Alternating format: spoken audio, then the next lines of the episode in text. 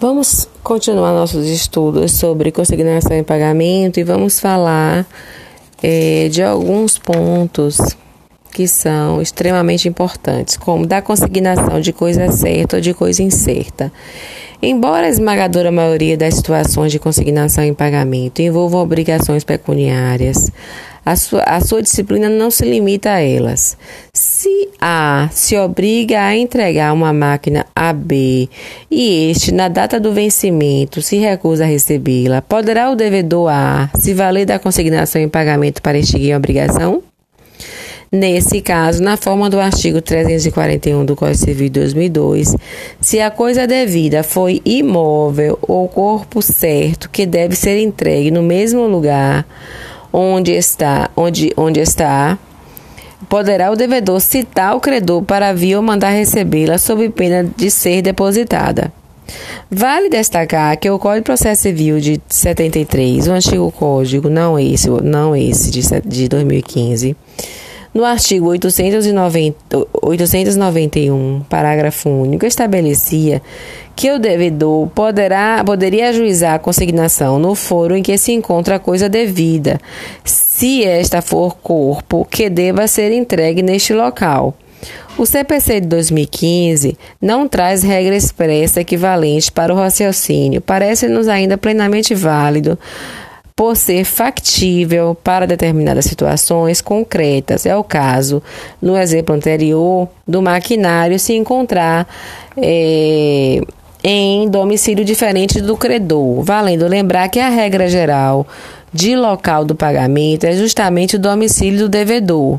Óbvio que se a coisa certa estiver em lugar distinto daquele que se pactuou a entrega, ou no silêncio do domicílio do devedor, correm por conta dos solvens a despesa de transporte, salvo estipulado em contrário. Todavia, se a coisa foi indeterminada, leia-se incerta, na expressão do artigo 342 do Código Civil, é preciso se proceder à sua certificação pela operação denominada concentração do débito ou concentração da prestação devida.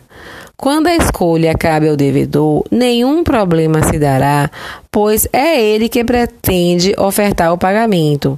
Caso a escolha caiba ao credor, deve ele ser citado para fim, para tal fim, sob combinação de perder o direito de ser depositada a coisa que o devedor escolheu. Pensando nessa hipótese, prevê o artigo 543 do Código de Processo Civil de 2015 que diz o seguinte: se o objeto da prestação for coisa indeterminada e a escolha couber ao credor, será este citado para exercer o direito dentro de cinco dias, se outro prazo não constar de lei ou de contrato, ou para aceitar que o devedor o faça, devendo o juiz, ao despachar a petição inicial, fixar lugar, dia e hora em que se fará a entrega sob pena de depósito. Procedida a escolha, deve o devedor procedida a escolha pelo devedor, desculpe, regenciar a consignação pelas mesmas regras referente à coisa certa.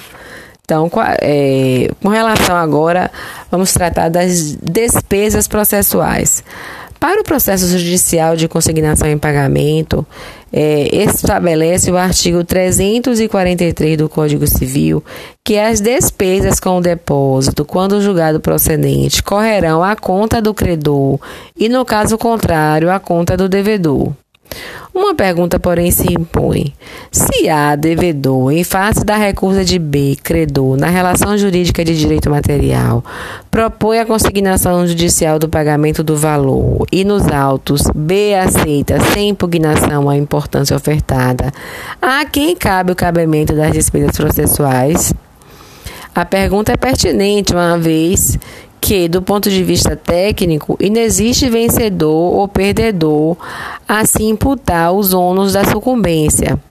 A resposta, porém, é das mais simples, pois de fato o que ocorreu foi o reconhecimento da procedência do pedido, com a admissão pelo credor de que o valor era efetivamente devido.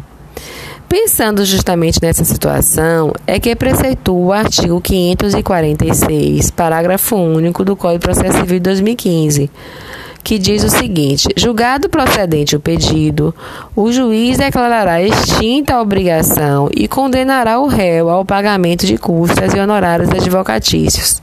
Parágrafo único. Proceder-se-á do mesmo modo se o credor receber e der quitação.